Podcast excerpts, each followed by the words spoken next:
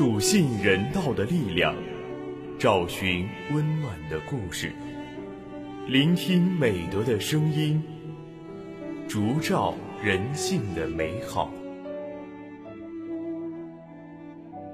每晚十点，博爱夜读为你打开中国人的情感读本。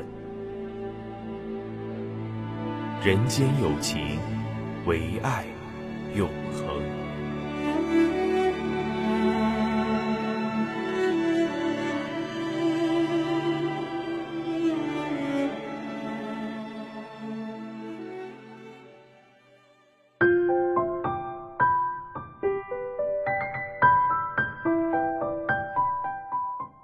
人间有情，唯爱永恒。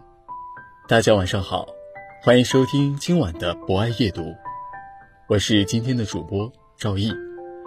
在今晚的节目中，我将为大家分享由王春之撰写的散文《荡漾在山顶的歌声》。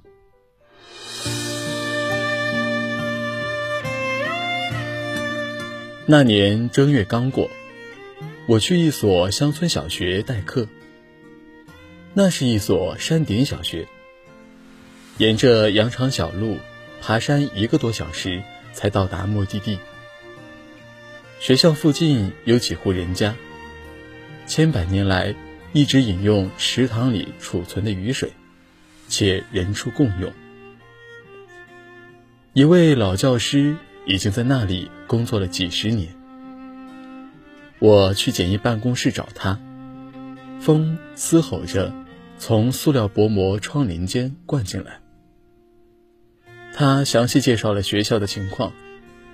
全校四个年级，只有两个教室。我的任务是担任一三年级的班主任兼所有学科的老师。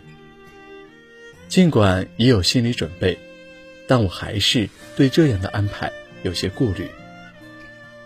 犹豫间，一抬头，发现窗外挤满了小脑袋，一双双渴求的眼睛正偷偷地打量着我。我心头一热，立即答应下来。那是我第一次走上这种复试般的讲台。我带着担忧推开教室门，孩子们立刻安静下来。他们挂着鼻涕的笑脸朝着我，一双双清澈的眼睛望着我。那一瞬间，我感觉特别神圣。每节课得先让三年级的学生预习课文，给一年级的讲新课，然后是给一年级的布置作业，给三年级的上新课。尽管两个班学习层级不一样。但他们非常配合，孩子们很刻苦，也很节省。一支铅笔用的只能两个指头捏着写了，还不舍得丢掉。一年级有个孩子，总是写很小很小的字。我问他为何不按照作业本的格子书写，他说字写小了能多写一些字，节省作业本。于是每次回家，我都会给他们带上一大把铅笔、几个作业本。孩子们渐渐和我熟悉起来，每到下课，他们会涌进我的办公室，听我讲故事，讲城里人的生活。那年到春寒，山上下了大雪，可是他们没有一个人缺勤。看着他们冻得通红的小手小脸，我既心疼又感动。把所有的木炭拿出来，生起了炉子。下课时让他们暖暖身子。有一个小女孩，母亲去世早，父亲游手好闲，她成了没人管的弃儿。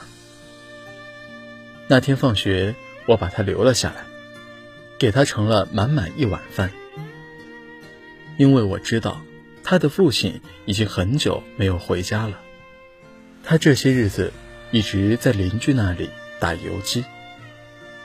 我对他说：“从明天起，父亲不在家，他就可以和我一起住，一起吃。”他马上高兴地扑向了那碗饭，又回头不相信地看着我，小声问：“真的吗？”那晚睡觉时，我听着乡间天籁，看着他熟睡中甜甜的笑脸，心底莫名的感动。因为学校离我家所在的镇子很远，所以我每个礼拜一早起赶到学校，直到周六早上上完两节课才回家。那时候最快乐的是每个星期六放学，不能和我同路的孩子们依依不舍地送我，能和我同路的孩子总是兴高采烈，一路唱着我教给他们的歌，就像围拢在我身边的。快乐小鸟，每次经过哪一个人的家，都免不了和他们的家长一番拉拉扯扯。他们用最朴实的方式让我留一会儿，吃餐饭。我因要赶着回家，只好一遍遍地谢绝他们的好意。经常会有女生因为没留到我吃饭而流眼泪。转眼，我支教的日子就要结束了。那天，我带他们去镇上考试。孩子们问：“老师，暑假过了你会回来的，对吗？”我说：“一定会的，一定会回来的。”许多年过去了，我始终无法忘记那一张张如向日葵般灿烂的小脸蛋，无法忘记。那绵延的大山，和那荡漾在山间的天真烂漫的歌声。整理起小小的行李箱，收拾起盼望和幻想，上寻你的绿色车厢，一起奔向。青春无悔的梦想，难忘第一次见你的景象，你在门后害羞的模样，课堂上胆怯举起的手，坚持和足球奔跑的方向。我们的青春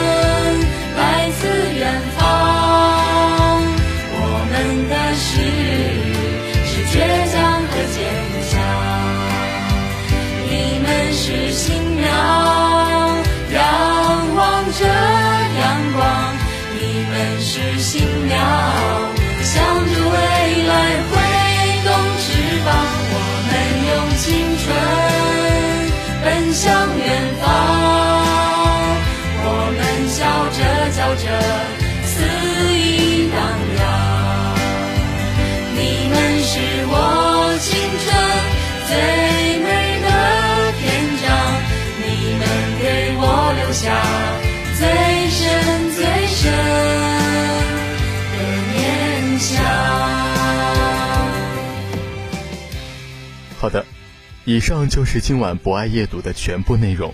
主播赵毅，非常感谢您的聆听。本节目由中国红十字会总会报刊社与武汉市红十字会联合出品，专业知识汉口学院传媒学院，并在喜马拉雅 FM、蜻蜓 FM、荔枝 FM、懒人听书、凤凰 FM、企鹅 FM 等平台同步播出，期待您的持续关注。人间有情，为爱永恒。让我们下次再见。时光不多，多的是思念